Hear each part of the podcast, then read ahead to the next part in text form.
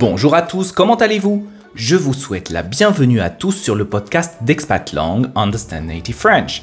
Moi c'est Jean-Baptiste et sur ce podcast je vous aide à apprendre le français oral, c'est-à-dire le français parlé par les Français au quotidien et qui est souvent différent du français enseigné dans les livres et dans les écoles. Et le sujet d'aujourd'hui sera les petits gestes écologiques, partie 2. Mes amis, c'est avec un immense plaisir que je vous retrouve cette semaine pour ce nouvel épisode. La semaine dernière, Marie-Christine et moi avons discuté des petits gestes écologiques que nous faisons au quotidien pour participer à la lutte contre le réchauffement climatique et l'environnement. Et cette semaine, je vous propose la deuxième partie de cette interview. Aujourd'hui, nous allons nous transporter au pays des fleurs, des plantes et des insectes, le jardin. J'adore travailler dans le jardin. Je trouve qu'il y a quelque chose de fascinant dans l'idée qu'une graine microscopique puisse donner une grande plante sur laquelle poussent des fruits ou des légumes. Bien sûr, le simple fait de planter une graine n'est pas suffisant. Pour pousser, la plante a besoin d'eau, de nutriments, d'une terre de bonne qualité, d'espace et de lumière. Pour la lumière, en général, ce n'est pas trop difficile. Notre ami le Soleil nous en offre à profusion et de manière quasiment illimitée. Cependant, pour l'eau et les nutriments, ce n'est pas exactement aussi facile. L'eau douce est une substance nécessaire à la vie, mais qui est de plus en plus rare à cause du manque de précipitations. Par ailleurs, les nutriments comme les engrais peuvent aussi avoir un impact assez néfaste sur l'environnement. En effet, pour les produire, on doit passer par différents processus industriels qui demandent d'assez grandes quantités d'énergie. Mais alors dans ce cas, nous qui sommes de petits jardiniers, que pouvons-nous faire pour économiser l'eau et l'énergie tout en continuant à avoir de beaux légumes et de gracieuses plantes dans nos jardins? Eh bien c'est justement ce dont nous allons discuter avec Marie-Christine. Par ailleurs, nous parlerons aussi des difficultés que ça entraîne de vouloir protéger l'environnement. En effet, on dit souvent que la meilleure manière d'économiser une ressource, c'est de s'en passer, tout simplement. Mais est-ce vraiment si facile? Serions-nous prêts à arrêter d'utiliser notre voiture ou de voyager pour être plus écolo? Écoutez l'épisode pour savoir ce que Marie-Christine a à dire à ce sujet. Si c'est la première fois que vous écoutez ce podcast, je vous invite à rester avec moi jusqu'à la fin de l'épisode parce que nous analyserons ensemble cette conversation pour comprendre les structures typiques du français oral et nous analyserons un petit point de prononciation. Vous êtes prêts les amis? C'est parti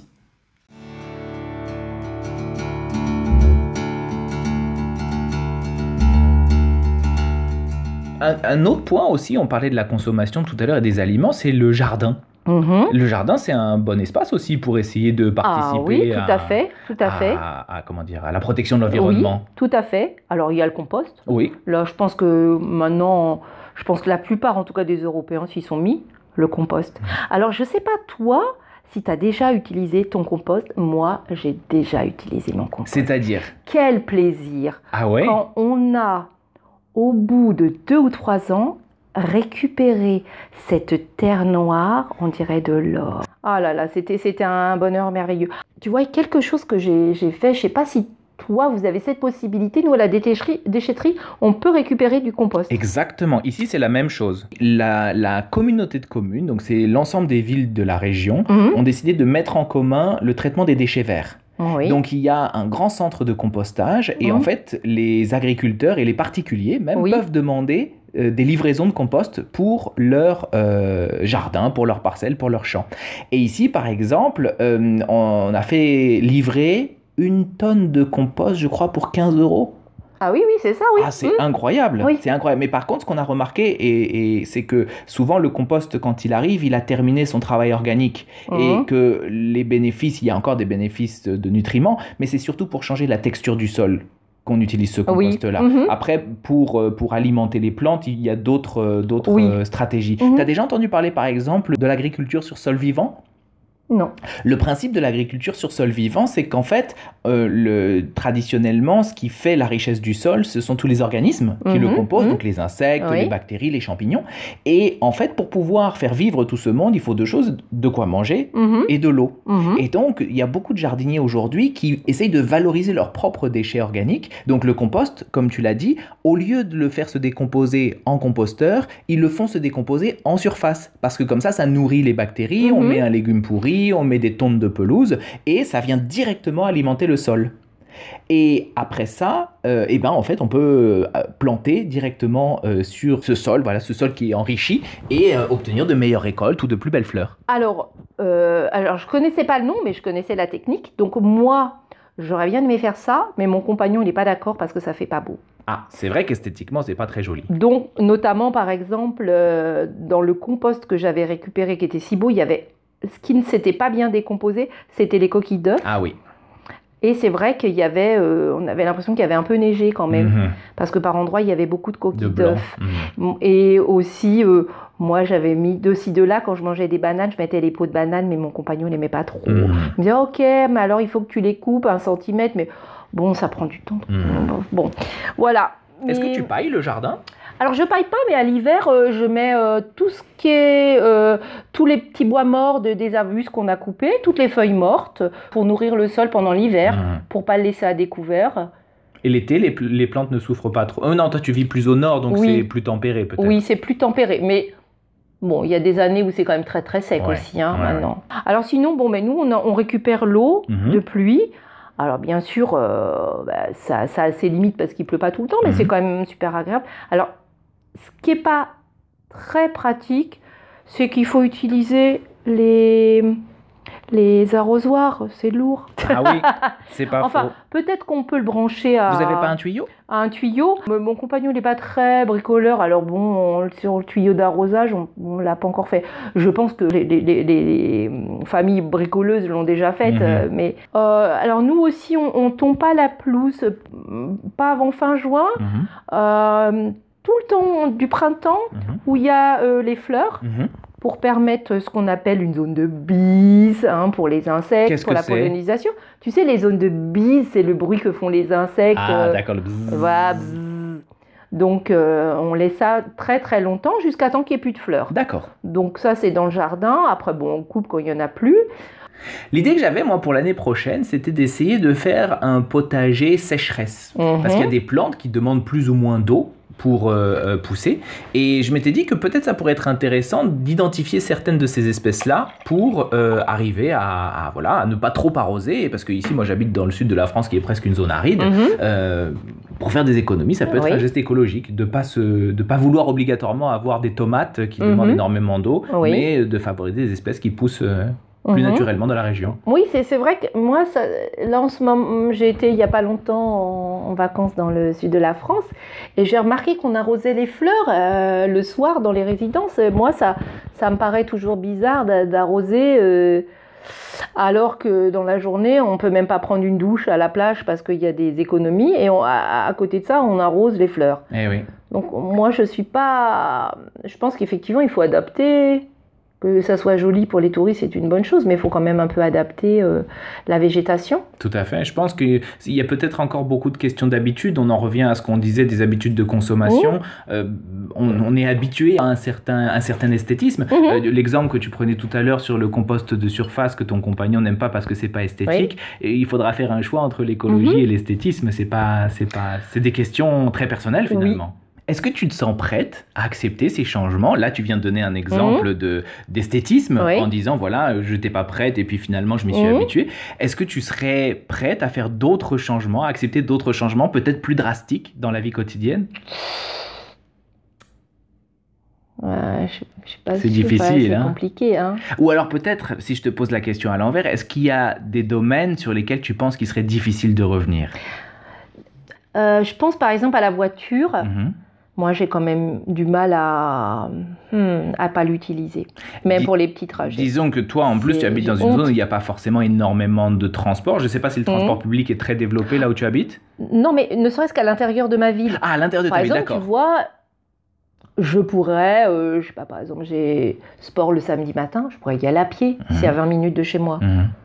Mais La je voiture est encore, Souvent, euh, je dis, oh, c'est bien plus rapide, je peux dormir un petit peu plus. Donc, euh, voilà. euh, c'est vrai qu'on a en- envie de, de faire attention, mais après, devant la réalité, euh, souvent, bah, moi, je suis comme beaucoup de gens, me disent, oh, bah, c'est quand même bien, Eh la oui. voiture. Eh oui. Et je pense que c'est d'autant plus difficile quand on est habitué à la liberté que ça offre. Moi, si je m'écoutais, il faudrait que je reste dans ma ville où il y a beaucoup d'offres au niveau naturel, il y a beaucoup d'activités de loisirs à faire et d'activités sportives, mais au niveau culturel, il faut quand même aller dans les grandes villes pour en profiter. Et Mhm. moi, la première grande ville, elle est au minimum à une heure en voiture, Euh, parce que Mhm, même en mhm. transport, euh, on n'est pas très bien desservi ici. Donc, euh, il faudrait que j'accepte de renoncer à cette partie culturelle ou alors de l'avoir en ligne Oui, plutôt que de mhm. l'avoir en direct. Et ça, c'est difficile. Oui, ça, c'est très difficile de Oh, puis le culturel, l'avoir en ligne, euh, il y a besoin d'être, de partager. Et Eh oui, c'est ça, c'est des expériences qu'on Oui, partage, le oui, oui. culturel. Par vrai. exemple, là, je, je suis allée, euh, je sais pas, comment ça s'appelle Je sais plus si c'est euh, l'espace des Lumières à Paris. L'atelier des Lumières. L'atelier des C'est Lumières. Magnifique, ça. C'est magnifique, hein. Donc j'y suis allée dernièrement, mais l'intérêt aussi, alors on peut le voir sur grand- si on a une grande télé chez soi, c'est ça doit être magnifique. Mais l'intérêt c'est d'être dans cette salle Et de et de vivre partager avec tous les autres. Bien sûr. On est assis, on regarde, il y a une musique, il y a une ambiance. Et en plus, ça a été créé pour être une expérience Oui. immersive. Voilà, c'est tout l'intérêt de Oui, la oui. chose. Mhm. Donc euh, oui, le, le culturel, même regarder un film, l'émotion d'un beau film. Ça se regarde à plusieurs, c'est Mhm. pas bon. bah, C'est Oh, vrai qu'un film là, comique, on des peut le questions de regarder. génération parce que de plus en plus, les personnes préfèrent les plateformes de vidéo en ligne plutôt que d'aller au cinéma pour partager l'expérience. Peut-être que les films, justement, c'est en train de devenir de plus en plus privé comme, euh, comme manière de consommer la culture. Mhm. Oui, mais quand, tu as des films vraiment euh, qui, qui te prennent aux tripes, moi je trouve c'est important de partager aussi. Ou Même une exposition de peinture, un Mhm. tableau, ça, ça se vit avec les autres aussi Mhm. pour moi. Tout à fait. Mm. Est-ce que tu ressens de la culpabilité par rapport à tes actions? Bah oui, l'utilisation de la voiture, euh, j'en Mhm. suis pas fière, Mhm. même si je suis pas trop prêt à, à renoncer, mais j'en suis pas vraiment fière. moi, moi j'essaye de relativiser parce que euh, culpabiliser, déjà, c'est pas ça qui va sauver oui, le monde. oui, on est d'accord. Et ensuite, euh, il faut aussi être réaliste dans pas mal de points. Des fois, la vie n'est pas faite pour qu'on soit écolo. Mhm. On prenait l'exemple de la voiture tout à l'heure. Mhm. Parfois, s'il n'y a pas d'offre, il n'y a Oui, pas d'offre. On est oui, obligé de l'utiliser. Et, et pareil pour la consommation, euh, on est aussi très influencé euh, dans Mhm, le sens mhm. de la consommation. Oui. Donc, euh, y revenir, ça veut dire vraiment se mettre en très très forte opposition avec d'autres personnes. Mhm, mhm. Je vois par exemple sur les cadeaux. On a toujours les traditions de faire des cadeaux à Noël pour les Mhm. anniversaires. Moi, j'essaye, dans la mesure du possible, de faire des cadeaux d'occasion. Par exemple, les livres, ça n'a pas Mhm, besoin mhm. d'être neuf, un livre. Et je sens qu'il y a des personnes, ça bloque. hein. Si c'est pas un cadeau neuf, c'est pas un vrai cadeau. C'est, oh, dis donc, t'as trouvé ça à la poubelle ou quoi? Donc ça, c'est, très difficile socialement de, se- de faire face à Oui. tout ça. Qu'est-ce que t'en penses? Alors, euh, moi je fais plus beaucoup de cadeaux. D'accord, Par exemple, avec mon compagnon, on ne fait pas de cadeaux. bien. On ne fait pas ce cadeau euh, à Noël, aux anniversaires. euh, on fait des cadeaux bah, en partant en voyage, en faisant Mhm. des beaux voyages, des choses comme ça. Donc, euh, et quand on fait des cadeaux aux autres, bah, c'est pareil. On essaye de faire des choses utiles. Hmm. Pas consommer effectivement les cadeaux de Noël comme il y a encore euh, 15 ans. Je me souviens dans achète- les années 80, Noël, c'était euh, la quantité de choses, de cadeaux qui Et avaient qu'est-ce une qui seule nous utilité. intéressait en plus sur euh, moi je quand même euh, j'ai reçu des cadeaux moi j'avoue hein, j'en ai j'en ai donné hein. Ah oui. j'en ai même mis à la poubelle Mhm. donc pff, Eh ouais, c'est pas évident toutes ces questions-là. Alors qu'est-ce qu'on prend comme bonne résolution? Oh j'ai pas envie d'utiliser moi la voiture à brûle pour point là je peux pas te répondre Non, c'est difficile. hein. Le plus important, je crois, c'est continuer à s'informer. oui c'est ça oui oui je suis tout à fait s'informer et puis de faire au mieux au fur et à mesure Mhm. qu'on a des informations mais euh, Très bien. On en reparlera certainement dans le futur pour euh, voir ce qu'on a fait avec et comment on a plaisir avancé. avec à très plaisir. bientôt. Merci à bientôt. Jean-Baptiste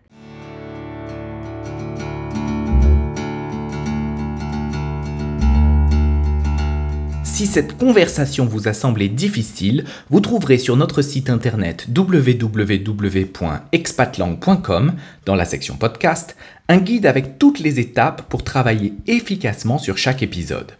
Et vous, quels sont les petits gestes que vous faites au quotidien pour protéger l'environnement? Envoyez un mail à contact@expatlang.com pour partager votre expérience. Au fait les amis, est-ce que vous savez qu'Expatlang, ce n'est pas seulement un podcast et une chaîne YouTube, c'est aussi une toute nouvelle collection de livres. Le premier volume est déjà disponible en version Kindle et en version papier, et vous pouvez le commander sur Amazon. Dans le premier volume, on va parler de consommation et de comment les Français choisissent leurs aliments au quotidien. Retrouvez 6 articles exclusifs, une interview, 6 exercices de compréhension, 12 exercices de prononciation, 16 enregistrements audio et 5 vidéos sur votre smartphone ou dans un beau livre relié pour découvrir le français oral et enrichir votre vocabulaire. Vous trouverez le lien vers ma page Amazon dans la description de cet épisode.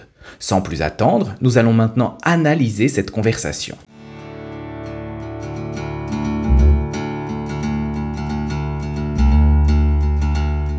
Premièrement, les expressions. Voici deux expressions très fréquentes en français que vous pouvez utiliser lorsque vous parlez de vos expériences. Première expression, jusqu'à temps que. Écoutez cette explication de Marie-Christine pendant la conversation. Euh, alors nous aussi, on, ne tombe pas la pelouse, pas avant fin juin. Mhm. Euh, tout le temps du printemps, Mhm. où il y a euh, les fleurs, pour permettre ce qu'on appelle une zone de bise hein, pour les insectes, pour la pollinisation. Tu sais, les zones de bise, c'est le bruit que font les insectes. euh, Ah, d'accord, le bzzz. voilà, bzzz. Donc euh, on laisse ça très très longtemps jusqu'à temps qu'il n'y ait plus de fleurs. D'accord. On laisse ça très longtemps jusqu'à temps qu'il n'y ait plus de fleurs. Jusqu'à temps que est une locution qu'on utilise en français oral ou en français familier pour dire jusqu'au moment où ou jusqu'à ce que. Dans la phrase de l'exemple, on aurait pu dire donc on laisse ça très longtemps jusqu'à ce qu'il n'y ait plus de fleurs. Le mot temps dans jusqu'à temps que s'écrit T-A-N-T. Ce mot est utilisé dans d'autres structures qui indiquent une notion de durée. Vous connaissez certainement la structure tant que, comme par exemple tant qu'il fera chaud, je ne planterai pas de haricots. Comment utiliser cette structure? Après jusqu'à temps que, on utilise généralement le subjonctif. Voilà pourquoi Marie-Christine dit jusqu'à temps qu'il n'y ait plus de fleurs, et ici le mot est est le subjonctif du verbe avoir. A-I-T. Nous allons maintenant voir un exemple d'utilisation de la structure jusqu'à temps que. Imaginez qu'on vous demande la recette de votre meilleur gâteau au chocolat. Vous pouvez dire il faut d'abord mettre le chocolat à fondre jusqu'à temps qu'il soit fondu. Même si certains dictionnaires considèrent que c'est une structure plutôt régionale ou archaïque, jusqu'à temps que est pourtant encore souvent utilisé dans les conversations. Mais attention, de nombreux puristes de la langue n'aiment pas du tout cette expression. C'est pourquoi, si vous devez passer un examen ou un entretien d'embauche, je vous recommande de ne pas l'utiliser. À la place, je vous recommande d'utiliser jusqu'à ce que ou jusqu'au moment où. Euh, alors nous aussi, on, ne tombe pas la pelouse, pas avant fin juin. Euh, tout le temps du printemps, où il y a euh, les fleurs, pour permettre ce qu'on appelle une zone de bise hein, pour les insectes, pour la pollinisation. Tu sais, les zones de bise, c'est le bruit que font les insectes. Ah, d'accord, le bzzz. voilà, bzzz. Donc euh, on laisse ça très très longtemps jusqu'à temps qu'il n'y ait plus de fleurs. D'accord. Nous allons maintenant passer à la deuxième expression.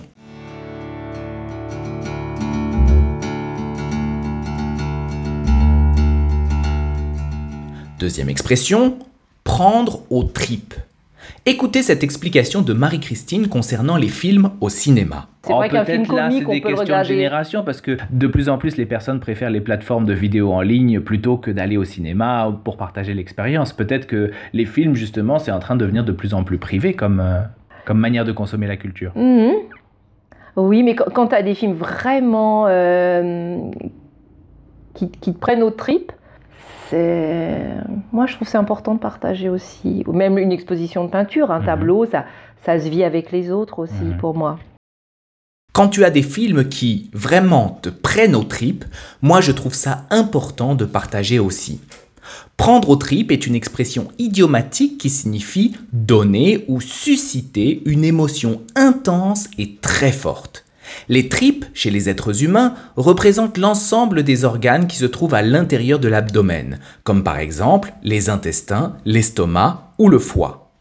Vous avez certainement remarqué qu'il y a des émotions qui entraînent d'étranges sensations dans l'abdomen. Par exemple, si nous devons parler devant un grand nombre de personnes, on peut avoir des papillons dans l'estomac ou parfois avoir mal au ventre. Ou encore, lorsque nous sommes amoureux, cela peut nous couper l'appétit et nous empêcher de manger pendant plusieurs jours. Voilà pourquoi on utilise l'expression prendre aux tripes en français. Tout simplement parce que de nombreuses émotions que nous ressentons ont des effets sur le comportement de nos organes. Lorsque quelque chose nous prend aux tripes, cela peut être pour des raisons très positives ou très négatives, mais c'est toujours une sensation très forte et intense. Voici quelques situations dans lesquelles vous pouvez utiliser cette expression. Si par exemple vous venez de lire la biographie d'un artiste qui a eu une vie particulièrement difficile, vous pouvez par exemple dire L'enfance de ce peintre est réellement bouleversante, son histoire m'a pris aux tripes. Ou encore, si vous venez d'avoir un bébé, vous pouvez dire Quand mon bébé est malade, ça me prend aux tripes, je ne supporte pas ça. C'est vrai Oh, qu'un film là, comique, c'est on des peut questions de génération parce que de plus en plus les personnes préfèrent les plateformes de vidéos en ligne plutôt que d'aller au cinéma pour partager l'expérience. Peut-être que les films justement c'est en train de devenir de plus en plus privé comme, euh, comme manière de consommer la culture. Mhm.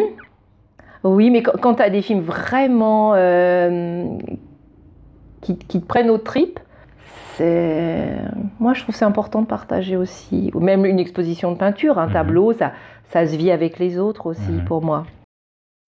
Voilà, nous en avons maintenant fini avec l'expression prendre aux tripes et nous allons tout de suite passer à la prononciation.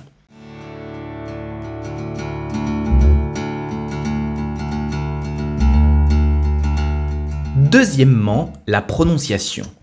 Prononcer qu'est-ce que tu à l'oral. Lorsqu'on veut poser une question à quelqu'un, on peut utiliser la structure qu'est-ce que tu. Par exemple, qu'est-ce que tu vas faire ce week-end mais à l'oral, qu'est-ce que tu a une prononciation différente? Écoutez l'extrait suivant et concentrez-vous sur sa prononciation. Donc ça c'est- très difficile socialement de, se- de faire face à Oui. tout ça. Qu'est-ce que t'en penses? Vous avez entendu? Qu'est-ce que tu en penses? C'est transformé en qu'est-ce t'en penses Qu'est-ce t'en Qu'est-ce t'en? Le mot que a complètement disparu et le mot tu a fusionné avec le mot en. On prononce donc tant au lieu de tuant. Nous allons maintenant travailler la prononciation de cette phrase. Répétez chaque partie de la phrase après moi jusqu'à la prononcer de manière fluide. Qu'est-ce?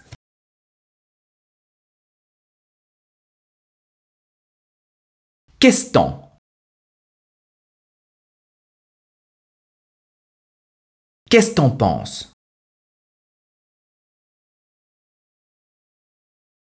Qu'est-ce t'en penses?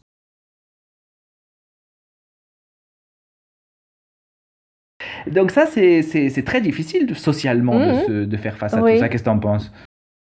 Nous en avons maintenant terminé avec la prononciation. Et si vous souhaitez en savoir plus sur les spécificités du français oral pour cette conversation, je vous invite à regarder la transcription en français oral disponible sur le site internet www.expatlang.com.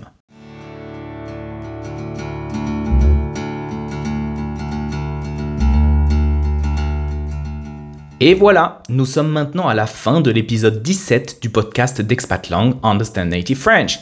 Et je crois qu'entre la semaine dernière et cette semaine, nous avons vu toute une liste de petites choses que l'on peut faire au quotidien pour aider notre planète Terre. Maintenant que mon travail est terminé, je vais sauter sur mon vélo et vite aller au jardin pour récolter les belles tomates qui y poussent depuis le début de l'été. Si vous aussi vous aimez jardiner ou avez de petits trucs pour protéger l'environnement au jardin, n'hésitez pas à m'écrire à contact@expatlang.com. Quant à moi, je vous retrouve dans le prochain épisode et d'ici là, salut à tous et bonne chance avec le français les amis.